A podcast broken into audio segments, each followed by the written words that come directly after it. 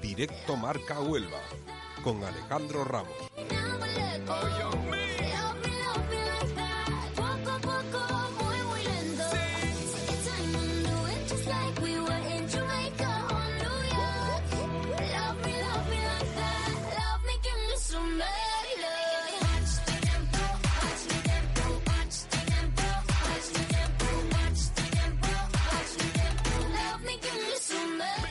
Muy buenas tardes, bienvenidos a Directo Marca Huelva, están en el 97.7 de la frecuencia modulada. Bienvenidos a este hoy, jueves 12 de abril, un día poco apacible porque, bueno, pues de nuevo llegan las lluvias a, Huelva y ya saben, eh, pueden seguirnos a través de Twitter, arroba Radiomarca H, terminado en, en H, y en Facebook en Radiomarca Huelva.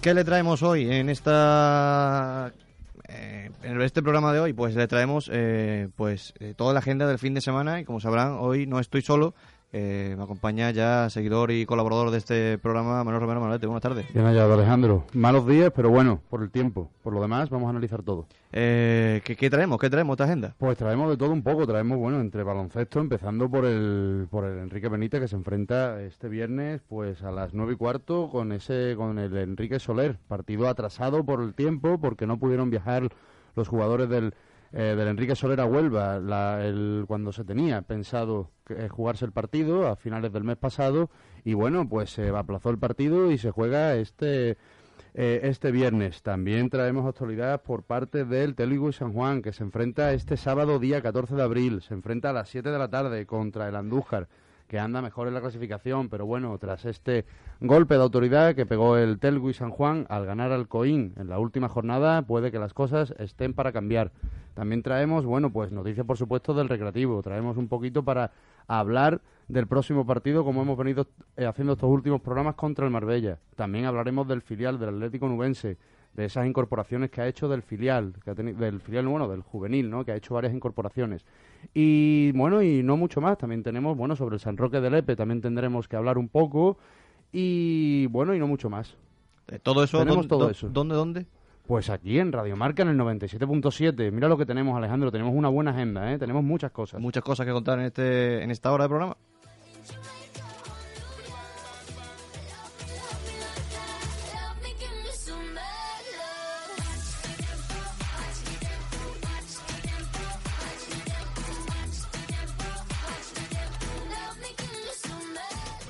Voy a empezar eh, arrancando, disculpen esta, este, esta tardanza, ha sido un, bueno, pues por, por problemas meteorológicos hemos tenido problemas para llegar aquí, pero bueno, ya estamos en, Radio Marca, en directo Marca Huelva, y les hago un breve repaso a lo que acaba de comentar mi, compañero Manuel Romero Manolete. Eh, la agenda de este fin de semana comienza mañana, viernes 14 de abril, se enfrenta Enrique Benítez contra Enrique Soler, ese partido aplazado donde el conjunto norteafricano no pudo venir a, a por estas propias inclemencias, esperemos que no se, que no se repitan.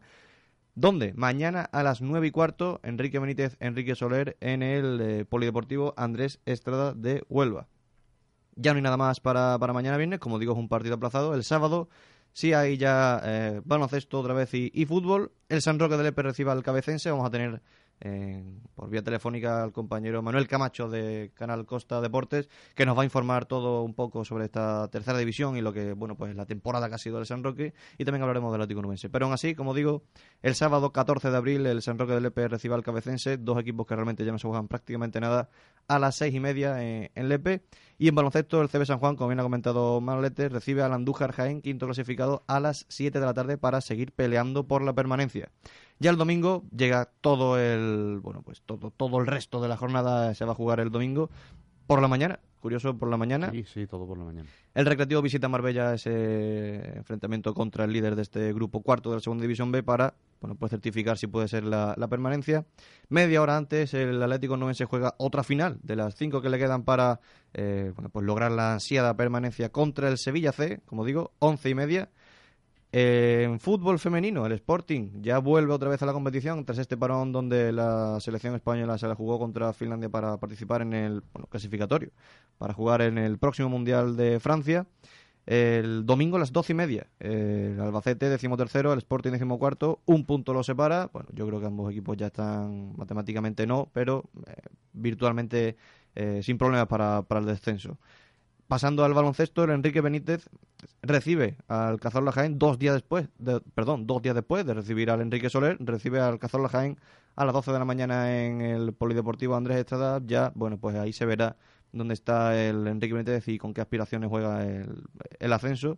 Y el rugby, el Bifesa Tateso visita Almería para tener un hueco en esta final para subir a Primera Andaluza. Creo que Manolete, salvo viernes, sábado, el domingo hay un por la mañana baloncesto, fútbol, fútbol, fútbol, rugby. Sí, tenemos una agenda apretada, apretada con mucho deporte. Y al final del programa, pues bueno, ya hablaremos de eso que nos gusta el miércoles, martes, miércoles y, viernes, ah, que, pues el partidazo que, vimos ayer. empezamos por Enrique Benítez, ¿no? Si te parece que vamos a empezar con Enrique Benítez. El partido que tenemos más cercano, eh, mañana viernes se enfrenta Enrique Benítez contra el Enrique Soler de Melilla, partido aplazado, como digo, eh, de hace apenas dos semanas, dos, tres semanas, por inclemencia. El Melilla no pudo despegar, el avión no pudo despegar por, por problemas de climatológicos y se van a enfrentar mañana. Yo me imagino que tampoco estará el tiempo como para que no puedan venir por aquel temporal que hubo, eh, por lo que no pudieron despegar desde Melilla. A las 9 y cuarto en el Andrés Estrada se enfrentan el séptimo clasificado, Enrique Benítez, con 6 victorias y 7 derrotas, contra Enrique Soler, sexto clasificado, 7 victorias, 6 derrotas. Va a estar ahí el partido, ¿eh? Sí, va a estar ahí, va a estar ahí. Pues además el Enrique Soler, bueno, tengo aquí los resultados, la verdad que viene con una dinámica de resultados que, bueno, es un poquito dispar. Puedo empezar a citarlo. El último partido lo ganó eh, por 5 Ali Comudea, el jugado el, el pasado 7 de abril, jugado a cena de menos el pasado fin de semana. Ya el anterior, que fue hace ya un poco más de tiempo, el 17 de marzo, eh, contra, el, contra el Jaguarzo de Pla Basket, que ganó a domicilio por 6 puntos, 75-81. Ganó también al Hotels Club, ULB, perdón, al Hotels ULB, por 7 puntos, 72-79, también a domicilio. Ganó de 16 puntos al Yo sí que sé, 91-75. Ganó de 2, otra vez también al Icon Udea en esa ida de la liguilla de clasificación, 68-70 por dos puntos. O sea que viene con una buena dinámica de resultados, viene muy bien. Así que el Enrique Benítez tendrá que apretarse bien los machos para demostrar que, que bueno, pues que está también ahí en la pomada, ¿no? Partido importante. Es decir, si el Enrique Benítez quiere seguir aspirando para esos puestos de ascenso, pasa, creo, por ganar eh, no solo el partido de mañana del Enrique Soler a las 9 y cuarto, sino incluso el partido del domingo contra el Cazorla Jaén a las 12 de la mañana. Efectivamente, efectivamente. Si se gana, claro. Hay que hay que demostrarlo no solo ganando, bueno, porque este último partido, el, bueno, el partido que se tiene que jugar el, viernes, realmente es un partido atrasado, pues un partido aplazado. No, no dice mucho. El que dice realmente es el que se jugará el domingo contra el Cazorla.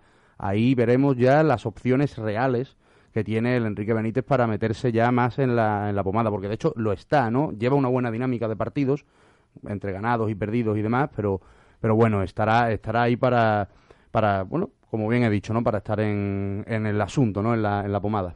Esperemos que, así sea. Eh, pasamos por seguir, por seguir en, baloncesto, eh, centrándonos en el CB San Juan. Recibe al Andújar Jaén, quinto clasificado por el décimo posición. Eh, el, el, último, el CB San Juan. Diez derrotas que tiene el conjunto nubense por cuatro victorias, mientras que el Andújar Jaén tiene siete victorias por siete derrotas sábado a las 7 de la tarde. Eh, yo creo que ya el CB San Juan, después de la gesta que hizo contra el Deportivo Coín...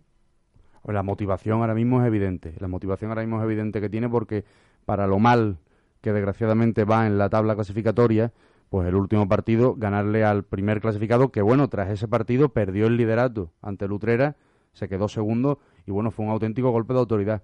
También hay que comentar que el Andújar en los últimos partidos también ha seguido una buena dinámica. Tres victorias, una derrota cito, contra el, contra el Real Betis Energía Plus. Victoria de 14 puntos a domicilio en Sevilla, 52-66. Eh, contra el eh, Alba IBS Club, bueno, contra el Club Baloncesto Utrera, contra el Utrera. Eh, también victoria por 6 puntos en casa, 83-77. También, visto, también, bueno, esta última ahora derrota contra el Benavís 81-63. Hay una derrota bastante abultada por 15 puntos. Claro, una, un poco de irregularidad. Pero bueno, el último, el anterior, contra el DKV San Fernando, victoria por 15 puntos, 61 a 76. O sea que también el, el, el Andújar viene con una dinámica un tanto también dispar entre victorias y derrotas. Pero bueno, va a ser un partido también muy interesante, donde podremos ver quizá si eh, no fue flor en el desierto lo que pasó el fin de semana pasado ante el Coín o es de verdad una buena declaración de intenciones del Telwi San Juan para hacer algo más. Esperemos, porque los chicos de Cele no se pintaban eh, o pintaban la temporada de otra manera y, bueno, pues la dificultad ha hecho que no haya eh, sido para, para eso, sino para pelear por, por no descender. Sábado a las 7 de la tarde, eh, CB San Juan Andújar Jaén. Esperemos y deseamos toda la suerte del mundo al CB San Juan para que siga pues esa escalada hacia, hacia bueno, la salvación un poco. Esperemos, esperemos. Pasando al fútbol, empezamos por el sábado. A las seis y media el San Roque del Lepe se enfrenta al Cabecense. Noveno el San Roque del Lepe, 44 puntos a 10 del ascenso. Y el Cabecense décimo eh, con 41 puntos, eh, bueno, pues si estaba a 10, a 13 del ascenso. Es decir, ambos equipos creo que ya tienen la temporada finiquitada. En Lepe ahora profundizaremos con Manuel Camacho. Creo que no, San Roque de Lepe no tiene prácticamente nada, nada que hacer y hablan incluso de una temporada, pues como hablamos del recreativo. Transición, ¿no? Incluso desastre, ¿no? Planificativo de, bueno, la aspiración era pelear por ascender y nos hemos claro, quizás la, sí, quizás las expectativas eran otras, pero bueno, al final el San Roque de Lepe va a terminar presumiblemente la, temporada en una clasificación relativamente cómoda, noveno clasificado va de momento. Hay que comentar también que, bueno, el próximo rival, que has apuntado, que es el Cabecense, ¿no? El equipo de la, de la, del pueblo de las cabezas de San Juan, va décimo clasificado, justo por detrás es el máximo perseguidor, eh, tres puntos menos. O sea que, bueno, se verá también un poco en ese partido, un poco un pequeño cambio de, de papel quizá en la clasificación, o quizás siga igual, esperemos que siga igual con una victoria del, del San Roque, ¿no? Un cabecense que bueno, que ha hecho una temporada mm, bastante, bueno, una temporada media, eh, de momento lleva 10 victorias por 12 derrotas y 11 empates. Una dinámica, además de últimos resultados, bueno, pues contra el Guadalcacín el último partido, resultado tablas, empate a 1. El anterior, eh, derrota en los barrios, 4 a 2, derrota allí en los barrios. Y las últimas dos, las dos anteriores, bueno, pues victorias, ¿no? Una ante el Atlético Espeleño por 2 goles a 0, otra a domicilio ante el Arcos por 0 goles a 1 y un empate ante el Sevilla C, próximo rival del Atlético Nubense, por 1 a 1. Unos resultados bastante calcados a los del San Roque de Lepe, porque, bueno, eh, aunque el San Roque de cinco partidos ha ganado dos y ha perdido tres, el Cabecense de cinco partidos ha ganado también dos, pero ha perdido uno y empatado dos. Eso será el sábado. Ahora profundizaremos más en lo que ha sido la temporada del San Roque de Lepe, como digo, con nuestro compañero de Canal Costa, Manuel Camacho. Y eso es lo que hay el sábado. San Roque del Becabecense a las seis y media y el baloncesto CB San Juan Andújar Jaén a las siete, esa Liga EVA. Y centrándonos en el domingo, ahora analizaremos un poquito el, recreativo de Huelva. Siguiendo en esta tercera división, este grupo décimo, el Atlético Nubense tiene otra final, otra final contra el Sevilla C el domingo a las once y media. Creo, creo que, bueno, pues como no ha estado entrenando con el filial, con el Atlético Nubense en este caso, ni Misfoot ni Víctor Barroso, probablemente eh, bueno, no sabemos si Negredo se lo convocará, no se lo convocará, eh, partirán en Marbella estos dos jugadores del filial, aunque, bueno, como ayer dijo el propio entrenador, lo que prima es el primer equipo. Claro, exactamente. El primer equipo no puede ver al segundo, sino al segundo el primero. Entonces, bueno, pues veremos con qué plantilla juega el eh, filial del Recreativo de Huelva, que incluso ha estado entrenando con varios juveniles. Sí, realmente si somos un poco siendo sinceros, pues las situaciones que tienen tanto el Atlético Nubense como su rival, que es el Sevilla C, son situaciones muy similares, con una pequeña diferencia, pues que el Atlético Nubense los jugadores tienen que cederlos para el primer equipo, pero el Sevilla C tiene que cederlos para el segundo equipo. Exactamente, de hecho hay muchos jugadores del Sevilla C que están jugando también intercalando partidos en el Sevilla Atlético de Segunda División, que bueno, que también hay que decir que no va en una posición bastante eh, bastante buena. Pues va el último clasificado en la Liga en la Liga 1-2-3, así que tiene mucha pinta de que la temporada que viene, si el Recreativo de Huelva pues termina certificando su permanencia, se enfrentarán en, en sendos partidos, ¿no? La, la dinámica del, del, Sevilla C, hay que comentar también que, bueno, no es muy, muy allá. En los últimos cinco partidos ha conseguido seis puntos. Derrota el último partido ante el Ceuta, el Ceuta que va segundo clasificado, jugando muy bien y con muchas opciones de meterse de meterse de lleno en lo que es la lucha, la lucha seria por el ascenso a Segunda División B, una derrota por dos goles a cero. El anterior partido lo ganó 2 a 1 en casa ante el Jerez, ese Jerez que, como bien sabemos, bueno, pues acabó desapareciendo y refundándose en dos equipos, pues el Jerez, mm, victoria del, del, Sevilla C ante el Jerez 2 a 1 y los anteriores pues son tres empates, uno ante la Lebrijana por tres goles a tres, otro ante el Algeciras, el Algeciras que tercer clasificado, también con opciones de meterse ahí en la lucha por subir a, a segunda B, y empate ante el Cabencense, próximo rival del, del San Roque del EP, por 1 a 1. Eso será el domingo a las once y media que abrirá ese fútbol. El Marbella Recreativo después lo analizaremos. Y el Albacete Sporting de Huelva que juegan en el Carlos Belmonte, un partido casi, casi, bueno, se podría decir histórico porque las chicas del, del Albacete y del Sporting Huelva jugarán en un estadio de fútbol masculino. Que parece feo que diga fútbol masculino, un estadio de fútbol masculino, pero es la realidad. Eh, décimo tercer clasificado el Albacete 26 puntos, décimo cuarto clasificado el Sporting Huelva 25 puntos. Eh, ambos equipos juegan un poco echando por el retrovisor, pero un poco salvado. Sí, ya ha ya salvado, bueno, pues con cómodamente la, la clasificación, bueno, la, permanencia está prácticamente asegurada, ya no se juegan mucho, si acaso entre esos dos equipos quizás se jueguen el quedar uno por encima del otro. Y bueno, también tengo aquí apuntada pues la dinámica que lleva teniendo el Albacete Nexus en los últimos partidos, eh, pues tres victorias, dos, eh, dos derrotas y un empate. Eh, cito, victoria ante el Zaragoza por tres goles a cero derrota en casa del Levante por cuatro goles a dos. Dos victorias seguidas las anteriores. Ante el Rayo Vallecano por tres goles a uno. A domicilio, en casa del Español, por uno a dos. Y empate contra el Sevilla Fútbol Club, uno a uno.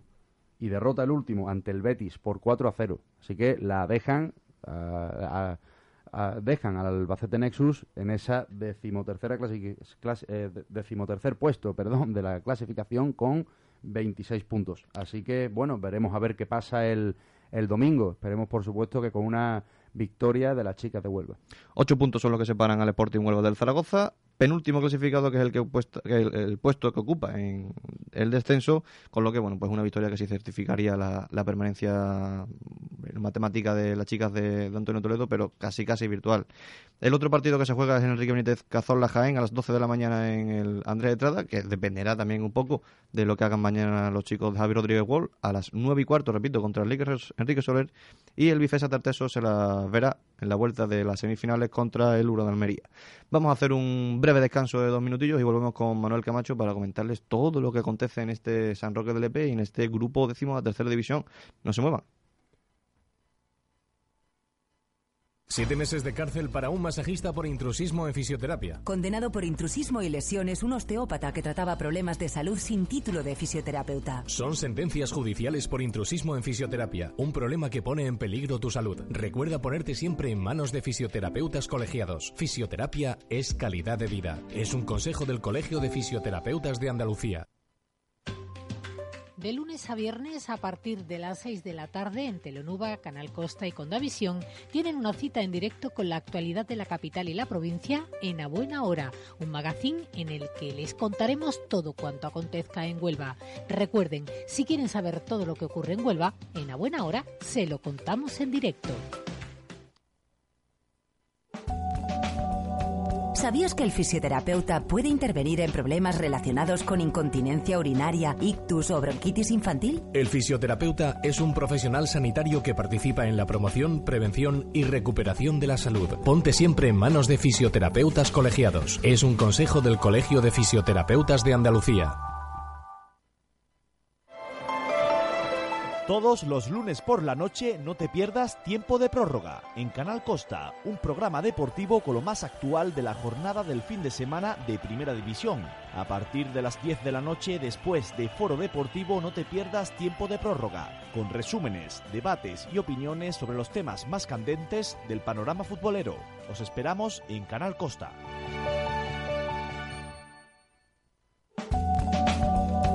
¿Sientes dolor articular o muscular al moverte? La fisioterapia puede ayudarte. Un fisioterapeuta colegiado puede diseñar el programa de ejercicio terapéutico que mejor se adapte a tus necesidades. El ejercicio terapéutico es competencia del fisioterapeuta. Es un consejo del Colegio de Fisioterapeutas de Andalucía.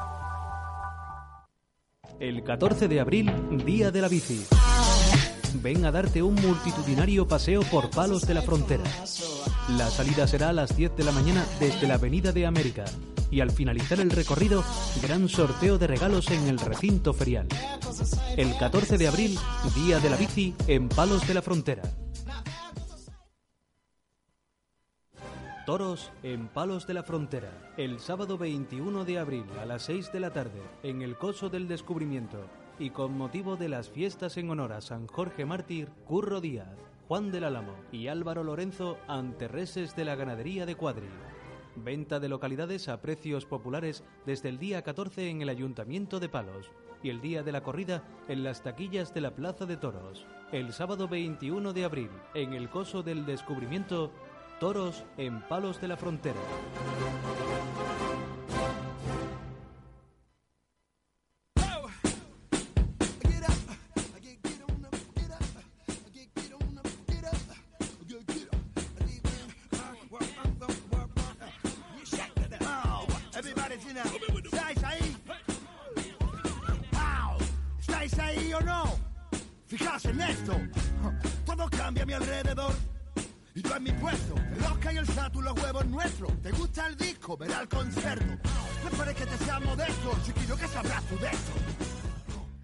Y volvemos a directo Marca Huelva 97.7 de la frecuencia modulada. Ya, bueno, pues hemos hecho este breve descanso para beber un poco agua y refrescar nuestra garganta. Estoy con mi compañero Manuel Romero Manolete. Eh, recuerden que pueden seguirnos en Twitter, arroba Radiomarca H, en la red social del pájaro y en Radiomarca Huelva en Facebook. Y ya tenemos al otro lado del, del teléfono al compañero de Canal Costa Televisión, Manuel Camacho. Buenas tardes. Hombre, ¿qué tal, Alejandro? ¿Qué tal? Buenas tardes. Eh, estábamos hablando aquí del, del San Roque del Epe Cabecense, que realmente es un partido mm, a nada, ¿no? Porque ambos equipos, aunque el Cabecense esté tres puntos por debajo del San Roque, eh, prácticamente eh, ninguno de los dos se juegan prácticamente nada. ¿no?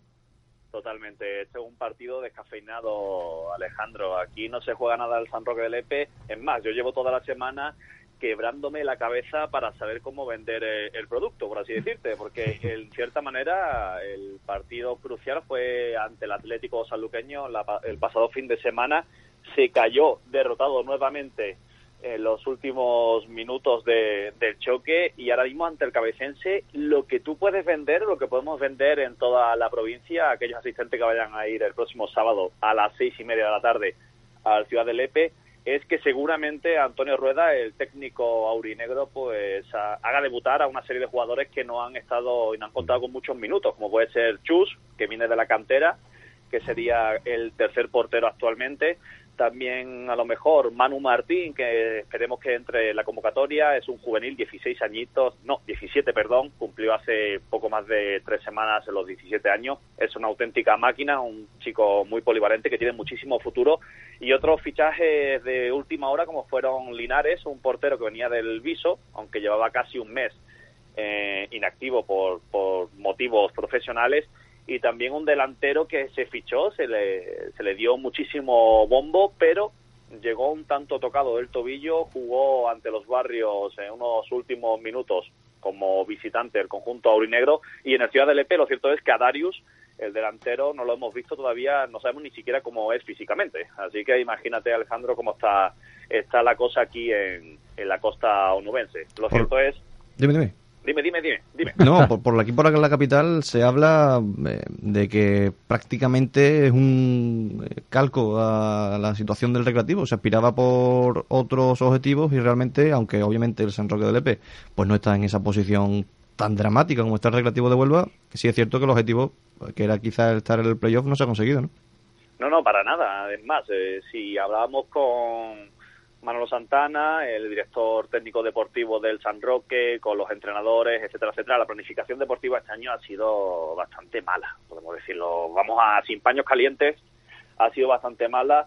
Han tenido este verano, un verano entero, una temporada estival entera para, para pichear jugadores, para observar, para elegir los mejores jugadores y lo cierto es que se vendió un proyecto con jugadores que tenían poca experiencia en la categoría, pero que tenían un futuro y que tenían una calidad impresionante y lo cierto es que no, no lo han demostrado. Es más, es curioso porque más o menos en la misma etapa del año pasado se tenía 12 puntos más, Alejandro, 12 puntos más que actualmente con esta en esta temporada y estábamos hablando de un equipo muchísimo más veterano, un equipo que se hizo la temporada pasada en poco más de, tres semanas, en cierta manera, incluso llegaron fichajes en el último, en los últimos días del mercado. Es decir, no había excusas este, esta temporada en el San Roque del Lepe y ha habido una debacle, ya sea a través de cuerpo técnico, ya sea a través de jugadores, muchísimos cambios. Y lo cierto es que tú hablabas con los jugadores y te decían que con este,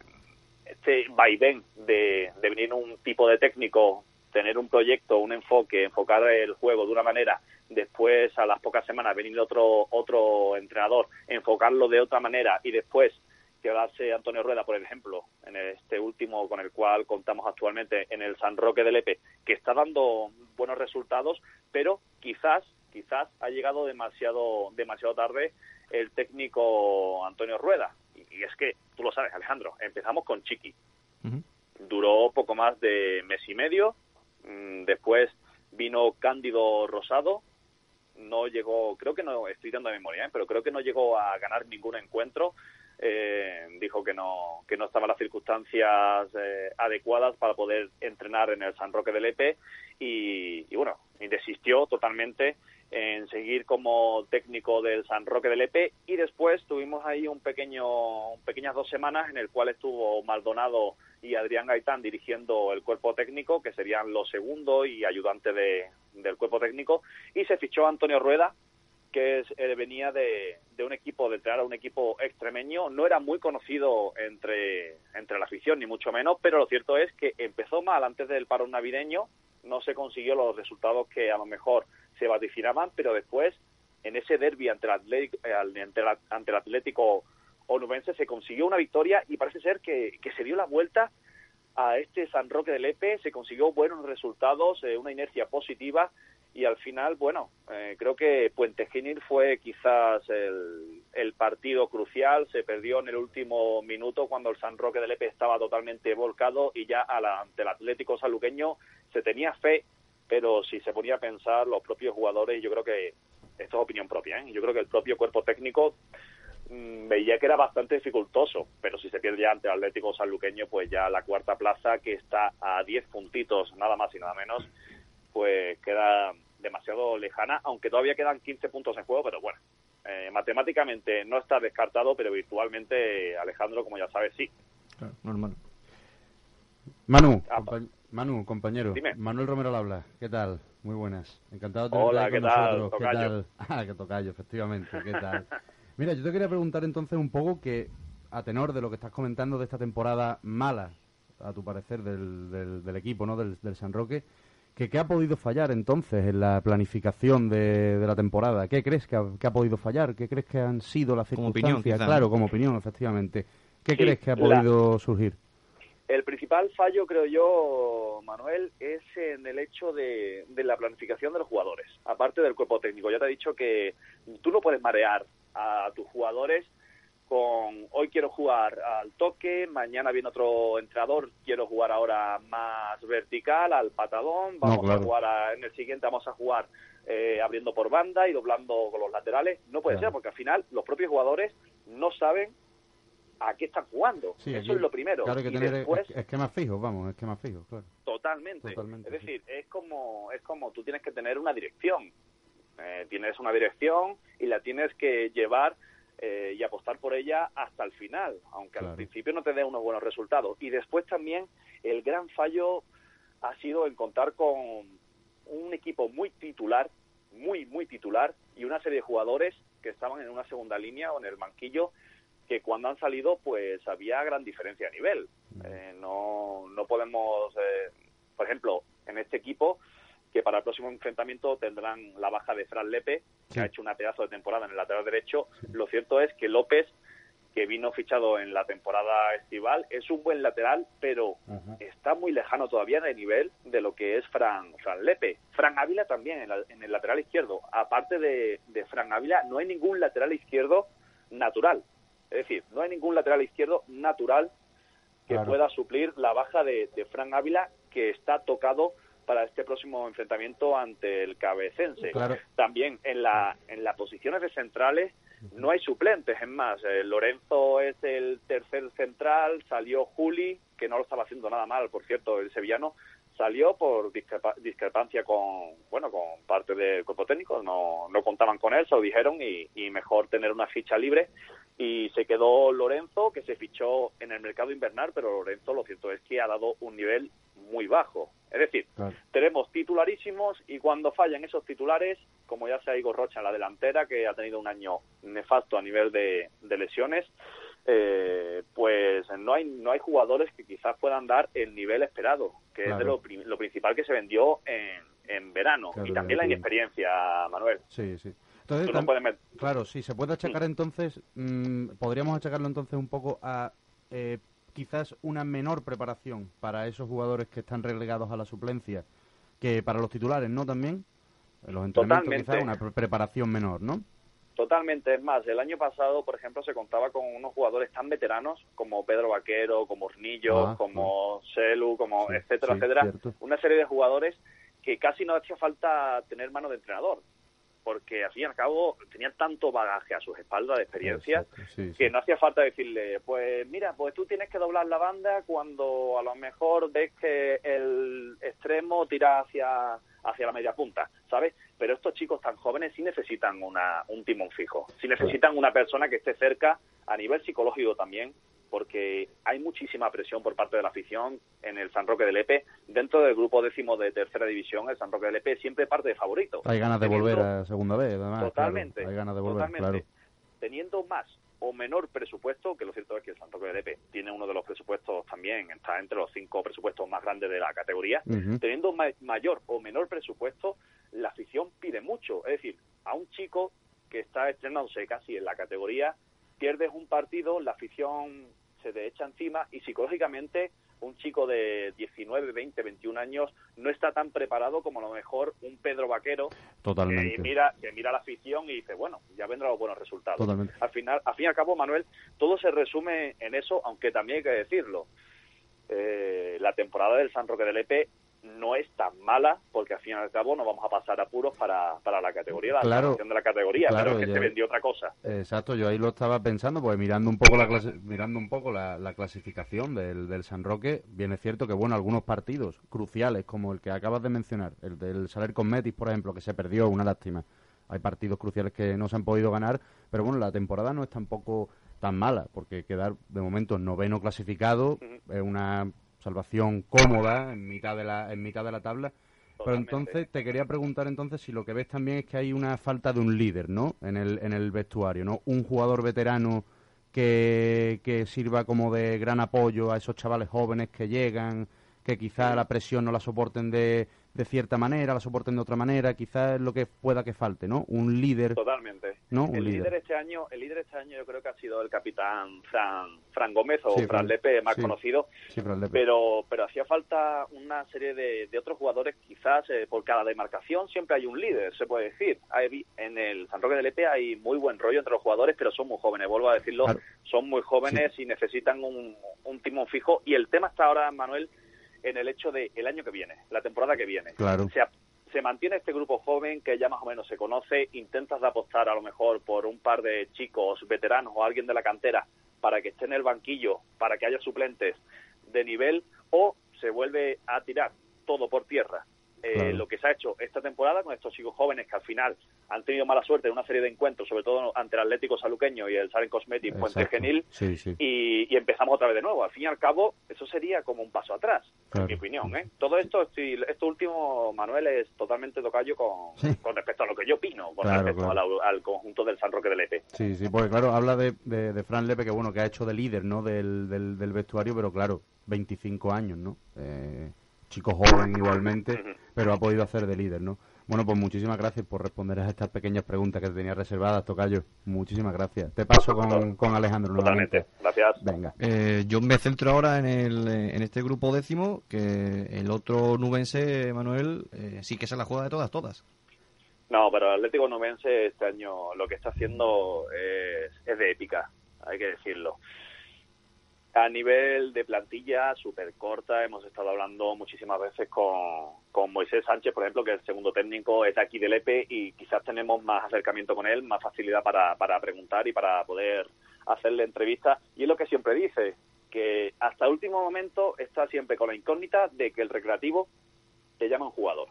Tienes una plantilla corta, tienes a jugadores a los cuales llevas ya varios meses sin pagarle. Es decir, todos son profesionales, pero tú no juegas igual cuando te están pagando mensualidad, mensualidad, mensualidad, a tal tal día. El 1 de, enero tienes tu mensualidad, el 1 de, de, febrero tienes tu mensualidad.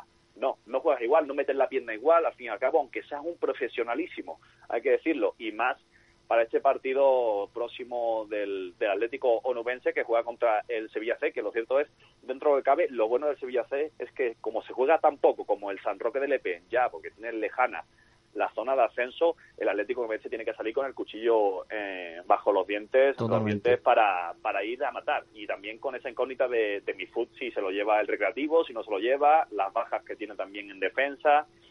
Eh, el Atlético Onubense, hay que decirlo, hay que ser sincero, eh, esto pasa desde el primer equipo hasta el filial, hasta el cadete, el juvenil, etcétera, etcétera, que no están pasando bien y no quiere decir, no se puede enfocar todo la crítica en un Atlético onubense que va a estar luchando hasta el último momento porque mira, si vemos un poquito el calendario que tiene, Sevilla hace que no se juega nada, entre comillas. El Arcos, que tampoco se juega mucho, pero después vienen unos auténticos choques directos como es el Atlético Espeleño, que está en la zona baja, los barrios, que está en la zona baja, y el Guadalcacín, que también está en la zona baja. Es decir, el, el Atlético Momense va a estar casi, seguramente, hasta la última semana eh, con la incógnita de salvarse, de estar cerquita o estar lejano de, los puestos de descenso. Y partidos directos en, eh, en casa y sobre todo eh, el gol haberás ganado un poco con, con estos equipos por sobre todo la, el final, el buen final de la primera vuelta que hicieron contra estos rivales directos ahora mismo.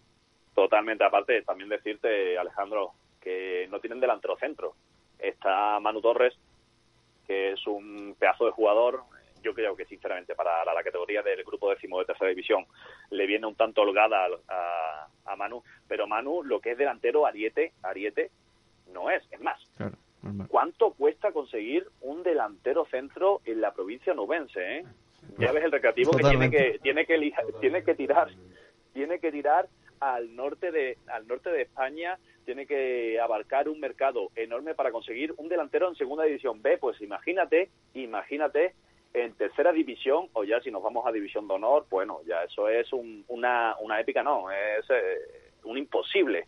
Es muy complicado el Atlético Novense pero yo confío en que Jesús Vázquez pues pueda pueda ser el líder en cierta manera que antes me preguntaba mi tocayo Manuel con respecto al San Roque LP pues que pueda darle un poquito de, esa pausa a Jesús Vázquez, que sea capaz de ser el líder en la plantilla, una plantilla muy joven, una plantilla que necesita motivarse sobremanera por, por eh, este traspié que tienen con los pagos y con, y con las circunstancias actuales.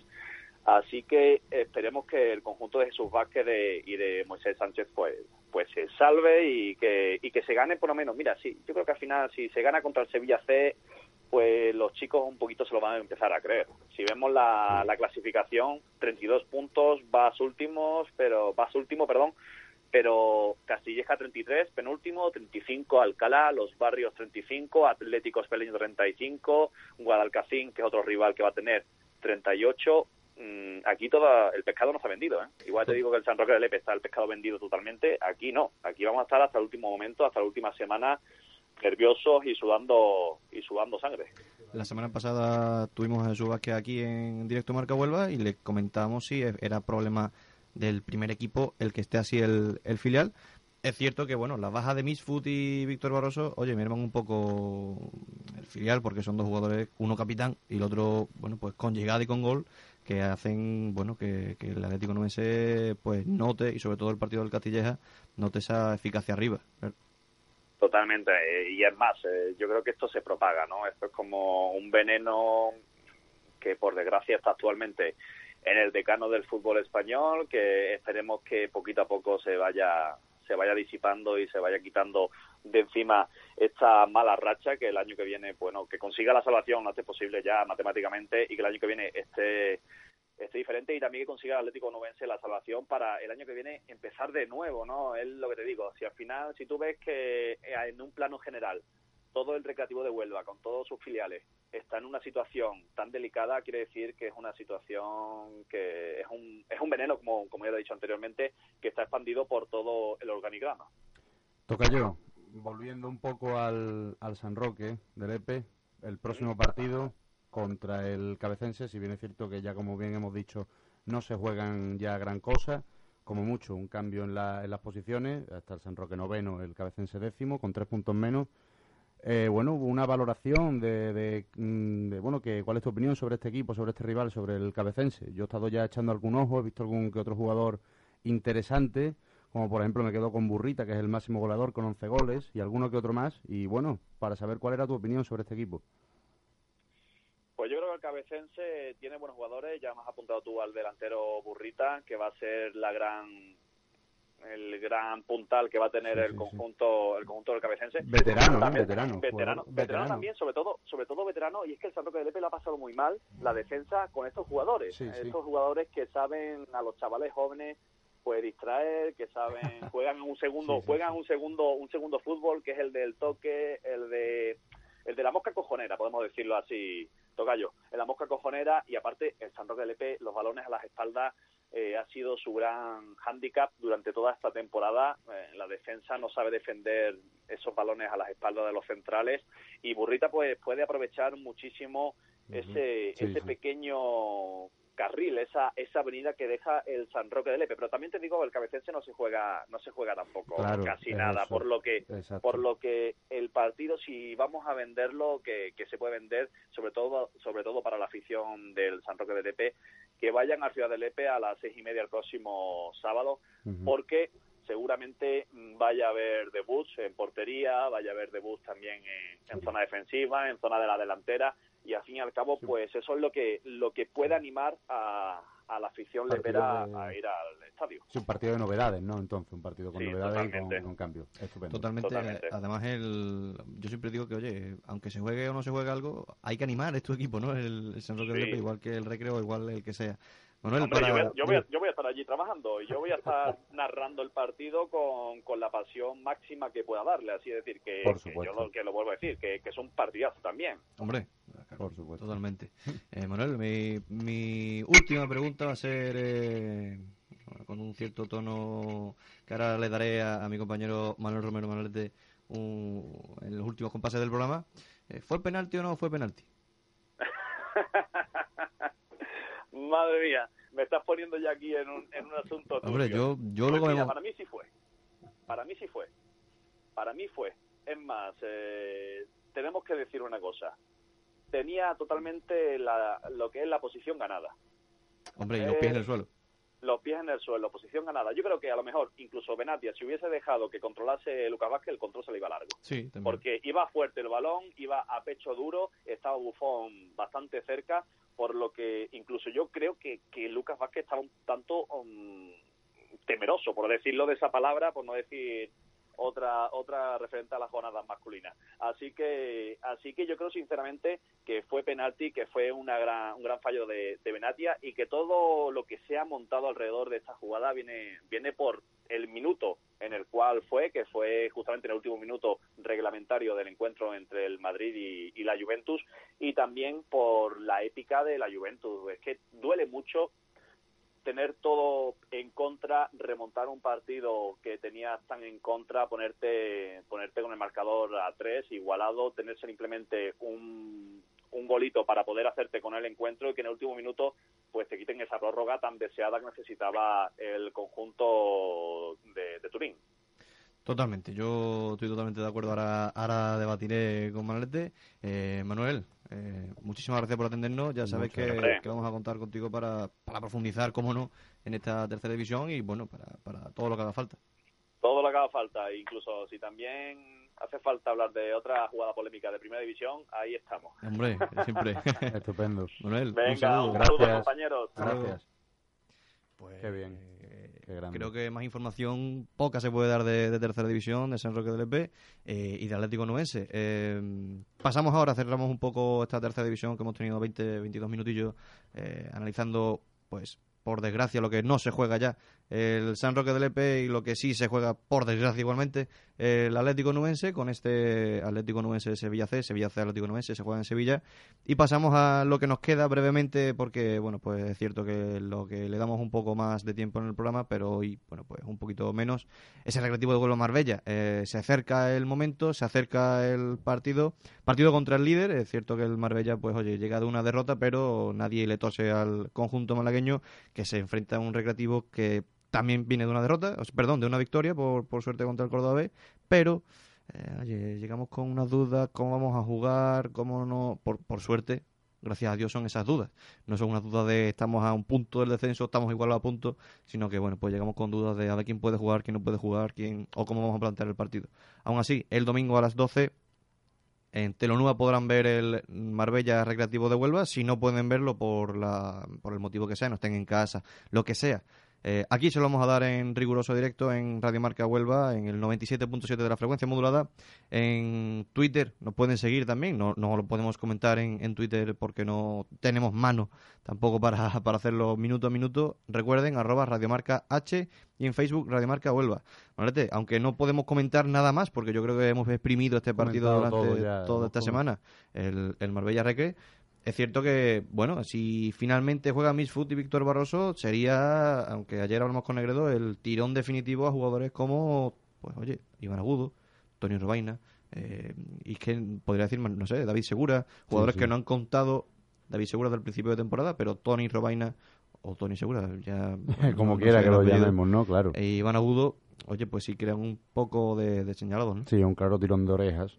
Se puede considerar como un tirón de orejas y al final se sigue se sigue confiando para, para jugar incluso de inicio con, con estos jugadores del filial, ¿no? A ver, bueno, a ver qué va pasando eh, ya hasta mañana, bueno, mañana la rueda de prensa de, de César Neredo que dirá, supongo, no, no, no, no confirmará nada, pero bueno, comentará un poquito cómo han ido entrenando los jugadores y demás y veremos, esperaremos a ver el, el domingo. Bien es cierto que Tony Robaina no vuelve a ser, por lo que parece, no vuelve a ser convocado, de momento parece que sigue siendo duda para, para jugar con contra el Marbella, además que ayer el propio Mister nos lo estuvo comentando aquí en las ondas de Radio Marca, nos comentó que bueno, que seguía con unas molestias físicas, con problemas en el tobillo, por lo que parece, y, y no se, de momento no se estaba contando mucho con él, también con Iván Agudo, Iván Agudo que a mí personalmente es uno de esos jugadores que más me ha bueno, que al final acaba como decepcionando, ¿no? Un poco en, en estos últimos partidos porque, bueno, pensaba que se le iba a ver un poco más y al final no se le ha podido ver tanto. Y, bueno, pues eso, no, no mucho más que, que, añadir. La verdad que se ha comentado ya todo lo que se podría comentar en estos últimos programas ya de este partido. Esperemos que el Recreativo pues mantenga la dinámica de no encajar goles, porque lleva cuatro partidos sin encajar goles. Esperemos que siga esa dinámica. Sabemos perfectamente el equipo sabe perfectamente que es muy complicado porque nos enfrentamos ante un líder que viene además de perder contra el Écija, que va un puesto por encima del decano, va el, decimocuarto, el decimotercer clasificado, perdón, eh, irá con ganas de ir a por todas, con ganas de, de, reafirmar su liderato, que si bien es cierto está compartiéndolo con el con el, con el Cartagena a puntos, no así a golaveraje, pues va superior el, el Marbella, por eso a líder, pero sí a puntos, con 60 puntos los dos, y bueno, el Marbella irá por supuesto por todas. Insisto, insisto que el, el decano debe ir a, por lo menos a mantener esa dinámica de la, de la portería cero. Será complicado, sí, pero bueno, no es imposible. ¿Por qué no soñar? ¿no? Es lo que yo digo. ¿Quién sabe? Es un reto que no asusta, sino motiva, ¿no? Es decir, es el, bueno, pues oye, ir al líder. Es como cuando en primera eh, visites el Camp Nou, visites el Bernabéu, visites el, en época del Vicente Calderón, y entonces, pues oye, eh, un equipo que no pierde en su casa y no ha perdido en su casa solamente una vez este, esta temporada, ir allí, pues oye, eh, creo que el Recreativo sabe que, es un reto motivante. Aparte, el Marbella, eh, empatado a puntos, es cierto que sí se juega el primer, la primera posición, como bien comentado, por el Cartagena, que bueno, con empatado a puntos en la primera posición en este grupo cuarto es bastante importante. Yo espero sobre todo que sea un partido, ahora que hemos estado hablando de los canteranos otra vez y venimos hablando mucho tiempo de los canteranos, espero que sea un partido donde estos jugadores, que son unos grandes jugadores, espero que se, espero que se hagan bien ahí, se hagan un nombre en ese, en ese partido, por ejemplo, y que digan, oye, estamos aquí para ya ser candidatos absolutos a estar en el primer equipo para la próxima temporada. Lo veremos en Telenuba el domingo a las 12 de la mañana, un poquito antes conectará nuestro compañero Rafa Mora. Y nosotros, bueno, pues ya saben que también se lo damos en directo en el 97.7 de la frecuencia modulada eh, y también pueden seguirnos en Twitter, arroba Radiomarca H y en Facebook en Radiomarca Huelva. Y ahora, pues bueno, vamos estos últimos cinco minutillos a analizar lo que lo que pasó en, en la Champions, porque anoche pues hubo partido, hubo partidazo. Qué partidazo. Eh, hubo nervios, hubo tensión, hubo de todo en un Santiago Bernabéu que sonó, pues, yo siempre lo me pongo en alto porque me gusta esta melodía. ¿no?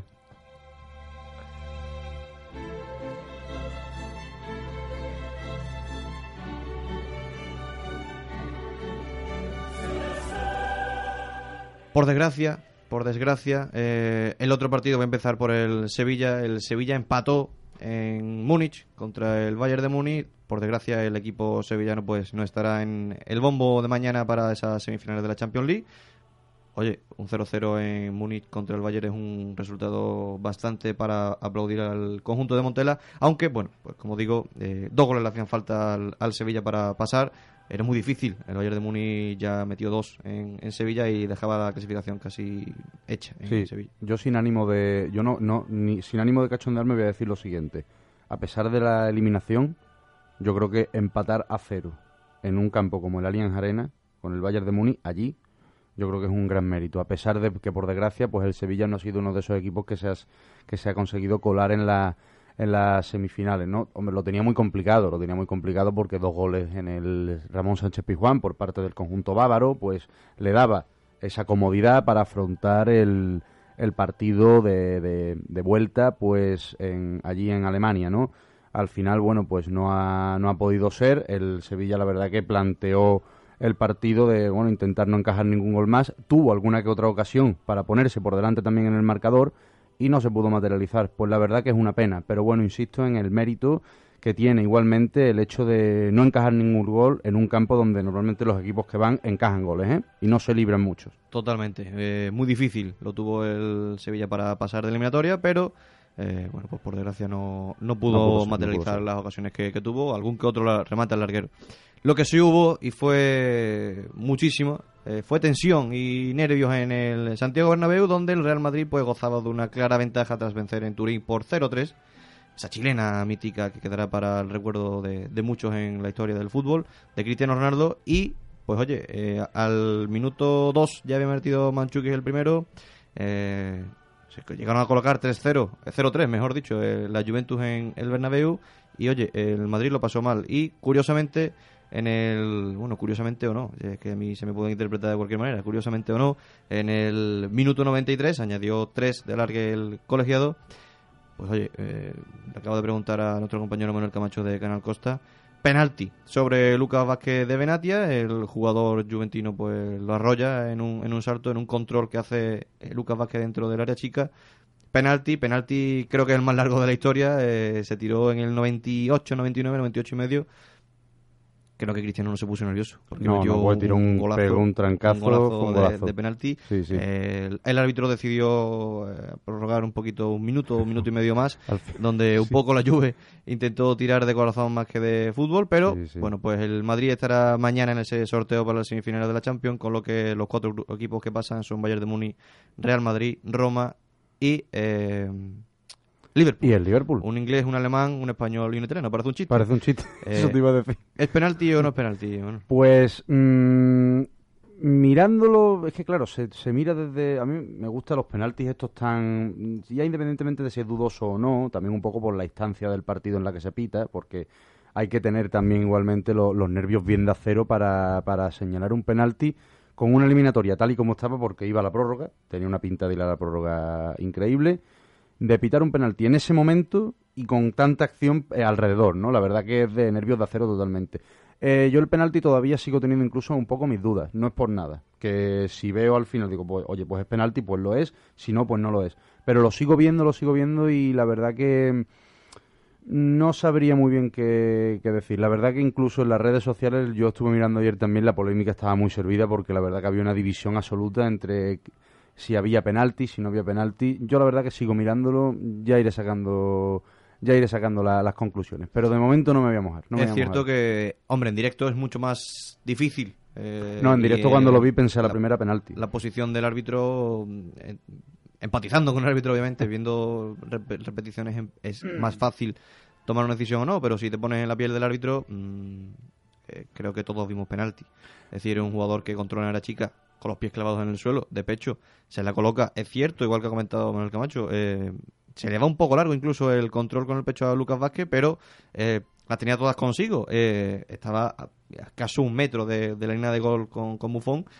Y Benatia lo que hace es, pues creo que precipitarse, eh, salta, le intenta dar eh, una patada al, al balón, no le da el balón, porque como digo, el control de Lucas Vázquez es largo. Y bueno, pues ahí está la duda, le da, no le da, es contacto, hay empujón, la pierna, no la de la patada, sino la otra que queda detrás del jugador, es un rodillazo detrás a Lucas Vázquez, en fin, eh, es cierto que, como digo, a toro pasado, mm, quizá viendo repeticiones y demás, pues puedan entrar dudas. Para mí, opinión personal de Alejandro Ramos, creo que sí es penalti porque eh, te colocas en la posición del árbitro y es cierto que es un 93, minuto 93, tienes que eh, tomar decisiones en décimas de segundo incluso y ves que un jugador es arrollador en la chica. Es eso. Es demasiado, Es creo que la acción es demasiado evidente, incluso clamor- clamorosa, porque el jugador, eh, Lucas Vázquez, eh, no se espera a Benatia por detrás, es un ese empujón. Entonces creo que el árbitro, pues oye, pita el penalti por lo que lo ve y lo ve en directo. Si le diéramos En- al árbitro la opción, creo que se tiraría hasta las 12 de la noche viendo la repetición para ver si es penalti. Y no. que en el área chica, eso es una cosa que de fútbol es lógica. En el área chica siempre te van a tirar. O sea, eso es evidente. Al final, bueno, pues se pitó el penalti. La verdad que el árbitro, como insisto, como viene comentado, eh, nervios de acero. La verdad que hay que tener la sangre helada para en ese momento, con toda esa tensión, un estadio como el Bernabéu rugiendo, con 85.000 personas metidas y, y- y con la eliminatoria tan comprometida, porque es que realmente también, es que vaya, elimina- vaya eliminatorias que nos estamos encontrando. El Vaya cuartos de eh, eh, final. vaya cuartos de final, exactamente. El batacazo absoluto del, del Barcelona el otro día en el, en el Olímpico de Roma con una eliminatoria ganada. Pero es que, una, apuntamos, si hubiese pasado la Juventus hubiese sido más duro si cabe, porque el Madrid venía de una ventaja de tres goles fuera Ajá, de casa. claro, fuera de casa en Turín. Y en el Bernabéu, que personalmente, y yo creo que Alejandro compartes conmigo la opinión, cuando el Bernabéu juega Champions, yo creo que el Madrid normalmente ahí es invencible. Y sorprendió mucho ayer ver cómo la Juventus estaba diciendo, vaya paseo que se está dando la lluvia aquí. Y al final, mira, pues jugada jugada de esas que al final acaban marcando una, una eliminatoria y va a marcar mucho tiempo más porque se va a estar se va a estar hablando, se va a seguir hablando por supuesto de esta jugada, el árbitro, nervios de acero, la sangre helada para pitarlo ahí y al final, oye, pues Cristiano la verdad que no, no dudó, no dudó ni no titubeó en ningún momento, tiró el penalti con una decisión y una potencia asombrosa y la verdad que pues hay que felicitar al Madrid porque al final ha terminado pasando y a ver qué se encuentra mañana en el, en el sorteo. El Madrid, bueno, pues creo que pecó de lo mismo que pecó el Barcelona en la Roma, salió con una Con con, un colchón, con, con un como sí, esa comodidad de, Comodidad. de, oye, tenemos una ventaja muy muy holgada y no salió con esa actitud que caracterizaba a los blancos en martes y miércoles. Aún así, bueno, mañana estarán en el bombo, sorteo a la una de la tarde, les diremos cómo, cómo queda.